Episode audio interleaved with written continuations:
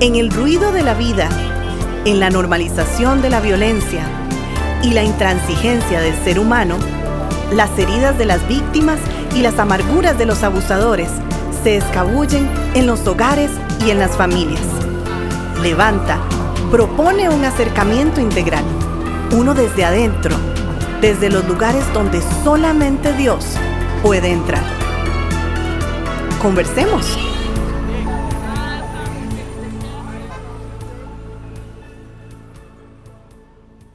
¿Qué relación hay entre la separación y el maltrato para justificar un acto violento?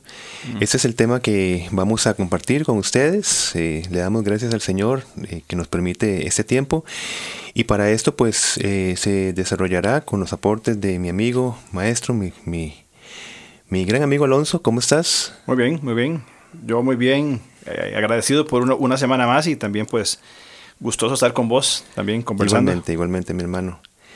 Pues bueno, como, como estábamos eh, diciendo previamente, eh, la escritura nos revela en Malaquías 12:16 que Dios aborrece el repudio.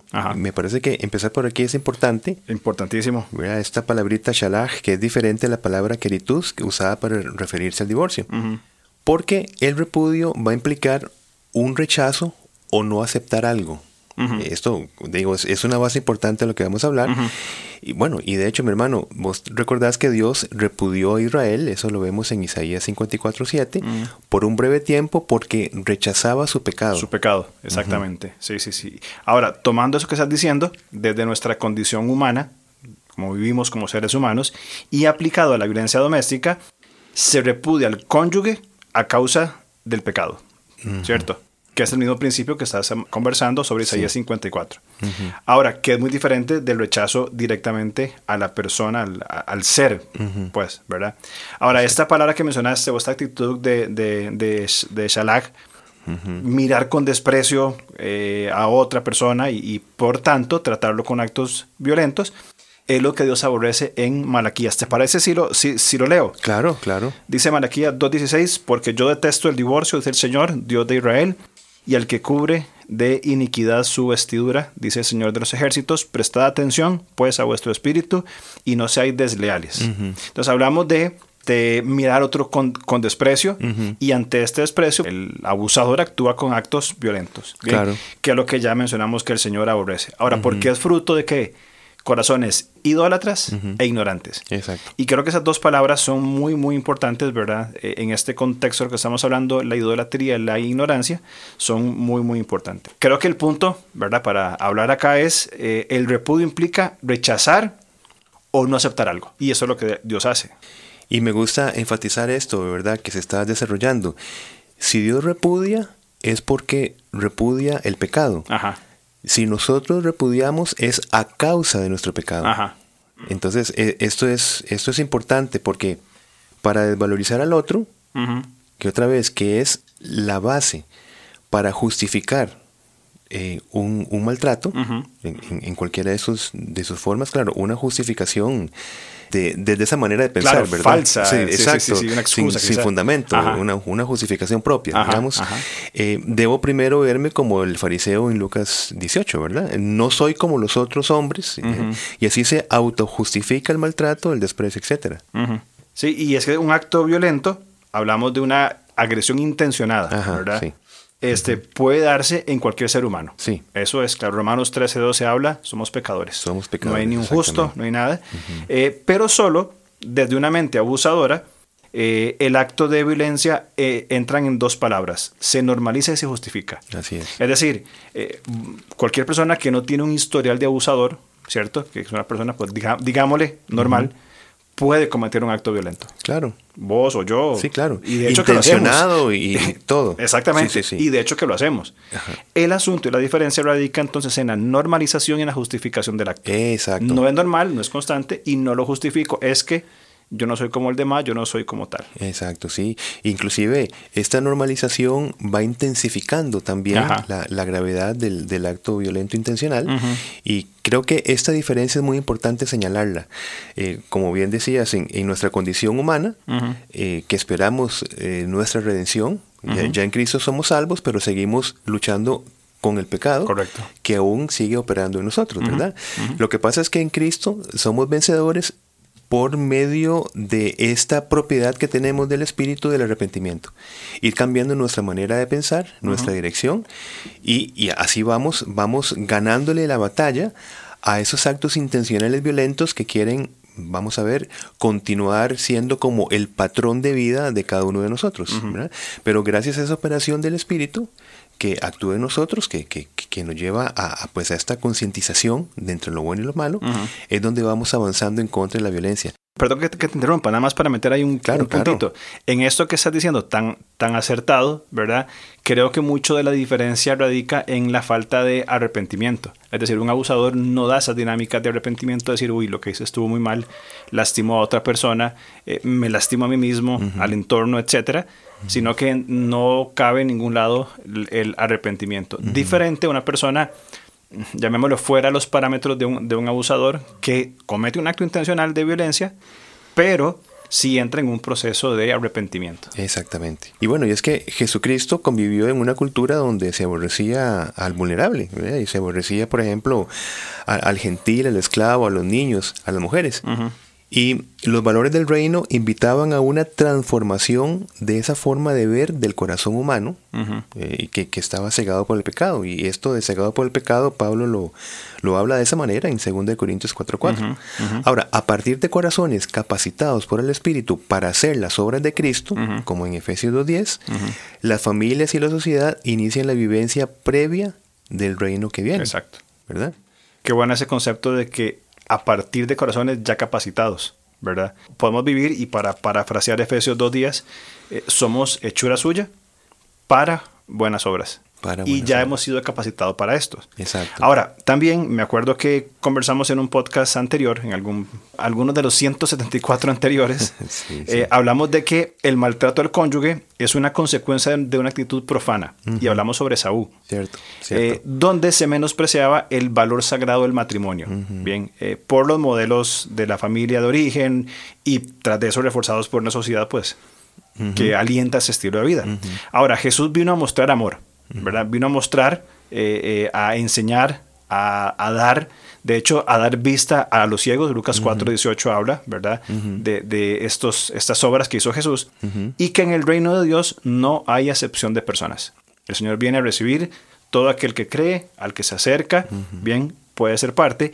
Y este valor eterno del reino es un ataque frontal contra todo tipo de violencia relacional. Claro. Es muy importante resaltar que estos valores son eternos y contrarrestan y, contraatacan todo tipo de violencia relacional. Claro, porque suena muy lógico eh, decir que si el acto violento intencional que se normalice, que se sostiene, eh, se sostiene por pensar que hay una diferenciación de, derechos y privilegios, pues evidentemente cuando Jesucristo vino a dar y a mostrar, a quitar esa ignorancia, por ejemplo, de que hay eh, tipos o clases de dignidades humanas, entonces es un ataque, como estás diciendo, frontal en contra de todo tipo de violencia relacional. Podríamos decir que vino a desnormalizar lo que eh, habían hecho normal. Claro, exactamente. Y, y, esto suele ser la, primera, mi hermano, de hecho, intervención en, en, la, en la, parte abusadora.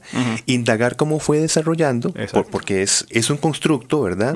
Eh, donde, según modelos familiares, tal vez que se recibieron, tal vez, y por, y por supuesto culturales, se va formando esa mentalidad profana, esa, esa mentalidad, digamos, de exclusividad. Eh, donde lo femenino, por ejemplo, es sinónimo de devaluación, y no solamente lo, femenino, sino el, vulnerable en general, ¿verdad? Porque hablemos también del, problema del racismo, por ejemplo. ¿verdad? Entre otras cosas. Y, y entonces eso, esos, esos modelos van habituando a ver al otro como inferior o amenazante. ¿verdad? A ver las relaciones personales como una competencia por el dominio y el control. Exactamente. Y es que ahí es donde entran los valores del reino que Jesús mostró. O sea, su forma de vida del Señor. Y, y a veces, eh, mi hermano, yo creo que, que, leemos la Biblia muy superficialmente, como, como historias bonitas que contar, nada más. Y se nos olvida podríamos decir así, la aplicación contextual. Es decir, ¿qué aprendemos de ciertos pasajes? ¿verdad? ¿Cuáles son, cuál, es el valor eh, intrínseco en este pasaje que Jesús está mostrando en función del momento, de la historia en que estaba, pero también esos principios transferibles que después de dos mil años son valores altísimos? Por ejemplo, y yo sé que te acordás y conoces muy bien la historia de Juan, de Juan capítulo 8, ¿verdad? Eh, donde una mujer es sorprendida en el acto mismo de adulterio, según el texto. Ahora, estar cerca de Jesús en aquellos momentos significaba liberarse del sufrimiento y la opresión, volver a tener voz propia, mm. porque eran silenciados, no tenían voz. Y de hecho, nuestros versículos lema, Proverbios 31, es dar voz a los que no tienen y demás. Este, Jesús presenció un acto de violencia y rápidamente nos acordamos. Una mujer sorprendida, probablemente un, tipo de complot, sorprendía en el mismo acto de adulterio, se trae a la mujer para que la apedren, ¿verdad? y, sea, y sea muerta por lo que había hecho. El hombre nunca aparece, ¿verdad? Ese nunca apareció.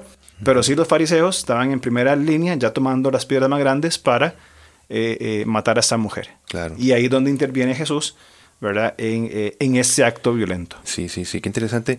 Sí, colocarlo así como lo estás poniendo, ¿verdad? Que Jesús presencia un acto de, de silenciamiento por medio de la violencia.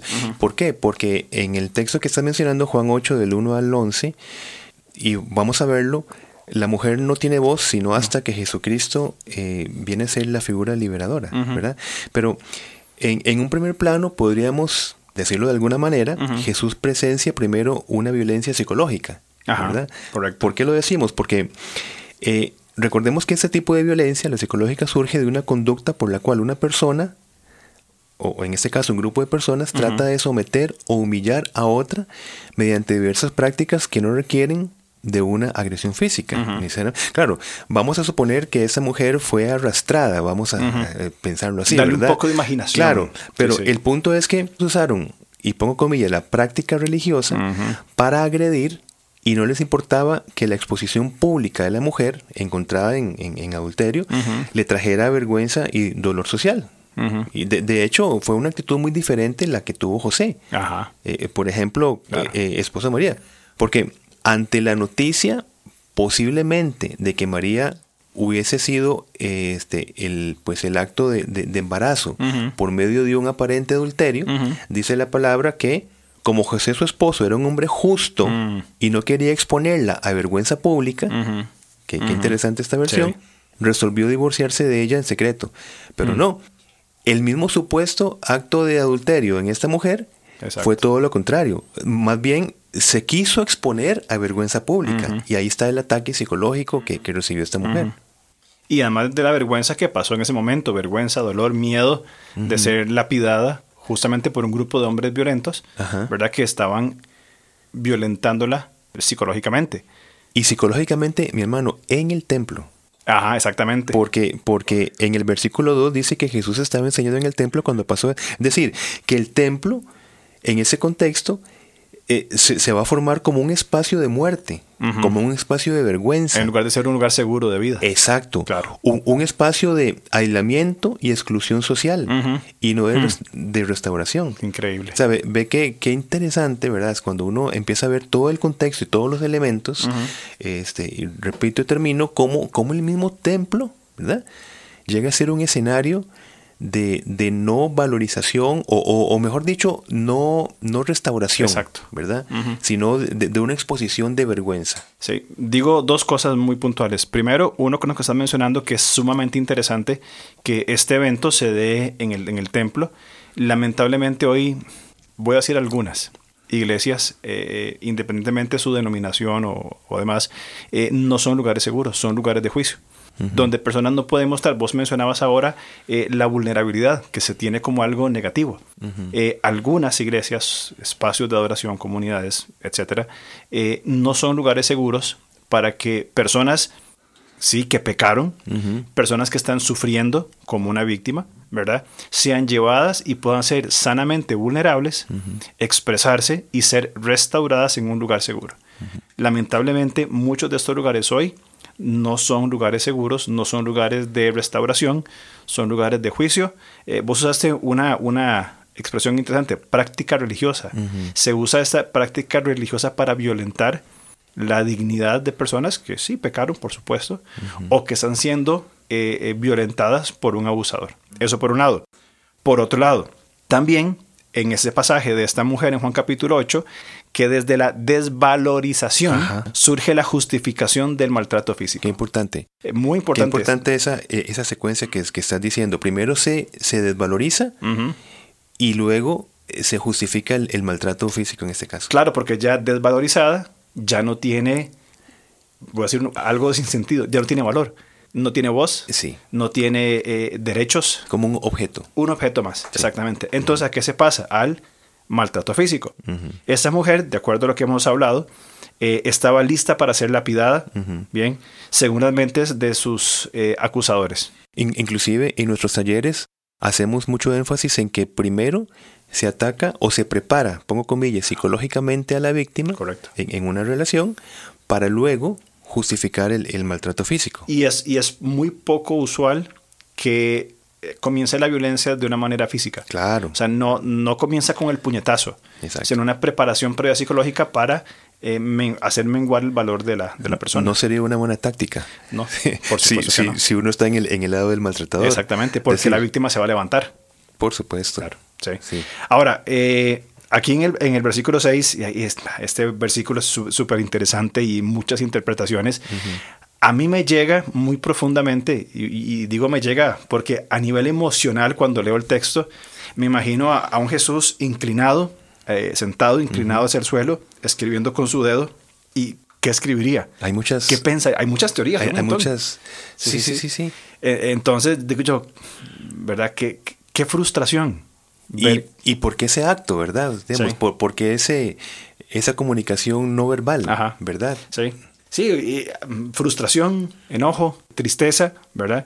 Eh, una posible interpretación hacia el lenguaje corporal de Jesús tiene que ver con Jeremías 17:13. Dice, el que se aparta de ti quedará como algo escrito en el polvo, mm. porque abandonó al Señor al manantial de aguas vivas. Oh, qué bueno. Qué, pasaje más interesante qué bueno, qué, qué, buena esa relación. Sí. Muy, muy interesante. Y posiblemente los escribas y los fariseos conocían muy bien ese pasaje de Jeremías, ¿verdad? Y fue un gesto muy, muy estratégico, muy elegante del, del, Señor decir, ustedes están a punto de convertirse en ese polvo por apartarse del, del Señor, ¿verdad? Qué interesante, qué interesante. Pues sí, es esto, y, y todo viene, como, como es el, el, tema del podcast, ¿verdad? Desde esa necesaria separación del otro para justificar el maltrato, que hasta ese momento ellos se creían eh, separados, de hecho, de, de, una, de una persona pecadora. Ese era su, el sentido de fariseo. Eh, claro separados. Y, y, donde agarraban las, las, piedras ya porque nosotros somos eh, una élite aparte. Y es hasta en tanto Jesucristo les quita ese velo, es decir, que, que, que, la raíz de todo el problema es que estaban apartados del Señor donde por lo menos, por lo menos les quedó ese ápice de conciencia y empezaron a tirar las piedras y, y, no, y no la pidaron y se fueron. Sí, claro, sí. Ahora, algo sumamente interesante es que la primera palabra que le dirige Jesús a la víctima, después de que Jesús dice el que esté libre de pecado tire la primera piedra, ¿verdad? Fue la palabra mujer, ¿verdad? Eh, su acto pecaminoso no la definía, no le dijo mm. adúltera. No le dijo otra, otra, otro de esos tipos de calificativos. mujer. Misma palabra que usa para expresarse hacia su madre cuando está en la cruz, en Juan 19, 26. mujer. cierto. Estas palabras son profundamente liberadoras para cualquier víctima. Y la pregunta que hace Jesús es, a ver, ¿dónde están los que te acusaban? No están más. La mujer liberada de maltrato ahora tiene voz propia, porque seguidamente en el versículo 8 dice, y ella dijo. Qué bueno. O sea, cuando la sacaron eh, del acto mismo de adulterio, su voz no valía nada. Si algo dijo, no fue escuchada. Y aunque lo dijera, no tenía ningún valor. En el proceso de llevarla, de colocarla, de acusarla, no podía hablar hasta que Jesús le da voz. Qué lindo, qué lindo. Pienso en, bueno, muchas cosas. En este momento estoy, sí. ¿verdad? es un pasaje muchas increíble. Cosas, sí, maravilloso. Inclusive esta, esta línea donde se está llevando, ¿verdad? Me, me, me encanta esto de que eh, la, la, mujer, luego de ser liberada del maltrato, hasta ese entonces es cuando empieza a tener, como estás diciendo vos, voz propia. Ajá. Qué lindo es esto cuando en un proceso de, restauración eh, o, atención a, la mujer víctima o a, la, figura víctima, eh, es cuando empieza a recobrar su voz, ¿verdad? Y, pienso en, en este pasaje de, de, Proverbios, ¿no? De, levantar la voz por los que no tienen voz. Correcto. y es un acto muy liberador. Realmente muy, muy, muy liberador. Pero, pero vayamos un poquito, o sea, porque este concepto que estás diciendo creo que es muy importante. A ver, quizá quien no lo ha, no lo ha vivido, quizá en otras eh, partes de la vida, no lo puede entender. Pero ser liberado de un, de un preconcepto, ser liberado de una mujer víctima de violencia doméstica, una persona que entiende, para mí un versículo que me, que me cruza los cables, es Efesios 1.6, cuando dice que somos aceptos en el amado.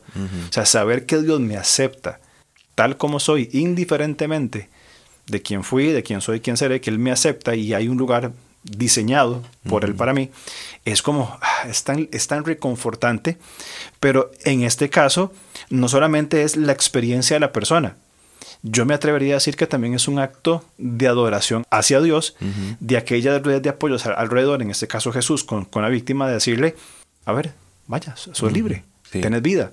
O sea, se dignifica la vida de una persona que ha sido diseñada y redimida por el Señor. Ahora puede vivir una vida con propósito, una vida amplia, una vida liberadora, porque hubo personas que levantaron la voz cuando ya no la tenía y ahora tiene esa vida.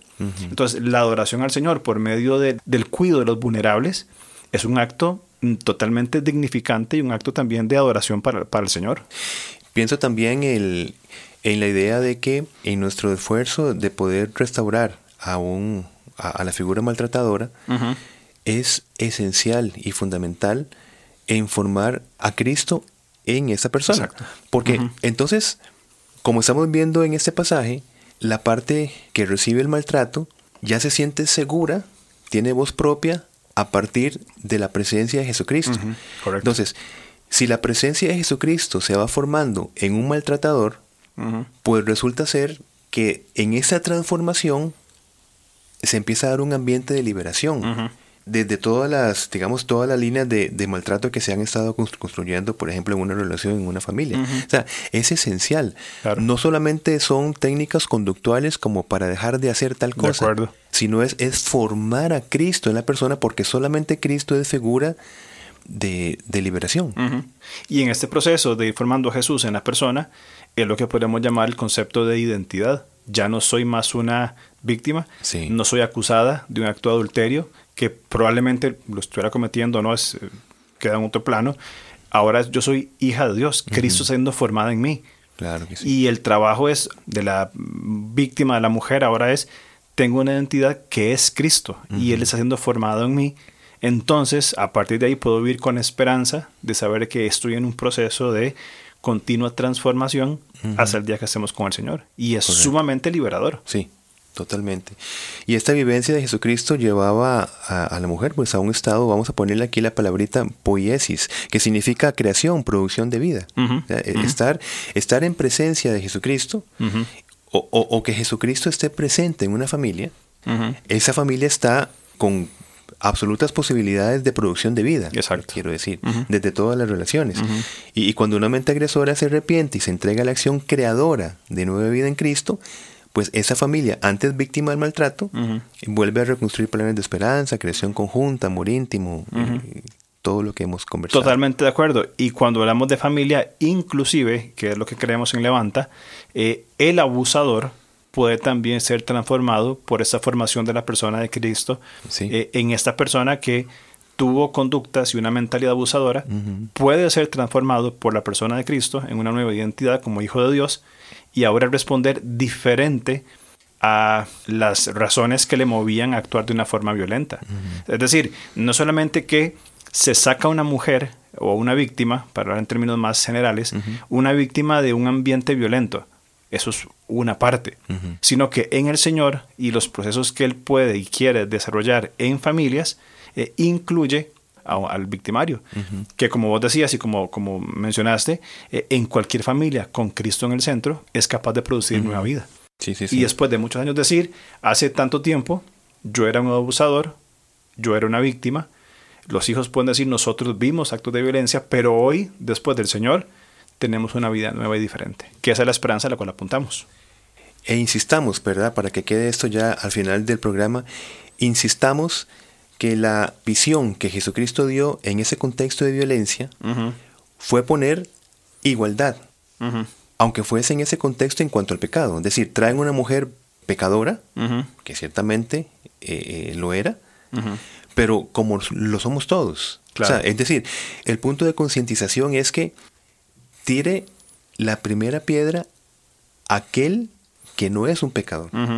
Por ejemplo, si se mantiene un sentido de desigualdad asumida por una mente que se cree con privilegios y derechos exclusivos, allí se justifica el agarrar una piedra y tirarse a la otra persona. Exacto. Pero cuando Jesucristo pone un plano de igualdad en el pecado, y por supuesto, sabemos que también puso igualdad en cuanto a la restauración. Esos dos puntos de igualdad es una lucha frontal en contra de una de las raíces de la justificación de la violencia, que es verme yo como superior Exacto. a otra persona.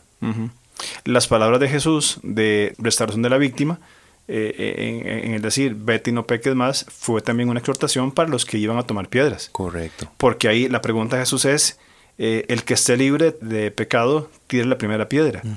El único libre de pecado en ese lugar era Jesús. Claro. O sea, él podía tomar la piedra y tirarla sin ningún problema. De acuerdo. Sin embargo, que, sin embargo, no lo hizo, sino que usó esa posición, por usar una expresión, para restaurar. Entonces, tanto víctimas como victimarios están en un llamado de ser transformados por la, por la persona de Jesús en su nueva identidad. Buenísimo, buenísimo. No, y es, eso es una línea tan importante que, menor, quizás la otra semana podríamos pensar en un podcast que habla de esa relación de pensamiento, eh, forma de sentir y forma de actuar. Esa relación tan interesante porque todo empieza desde una manera de pensar. Correcto. Pensamiento, emociones y voluntad. Exactamente. No, entonces la otra semana hablamos de eso. Ok. Pues gracias por acompañarnos y de verdad esperamos que nos, podamos encontrar la próxima semana si el Señor lo permite. Así es, la otra semana si lo permite estamos juntos entonces. Bueno, gracias nos vemos. Gracias a vos. Chao. Gracias por escucharnos. Estamos listos para seguir conversando a través de nuestras redes sociales en Instagram, búsquenos como arroba levantacr. En Facebook, como levantacr. O contáctenos al correo alonso levantacr.org.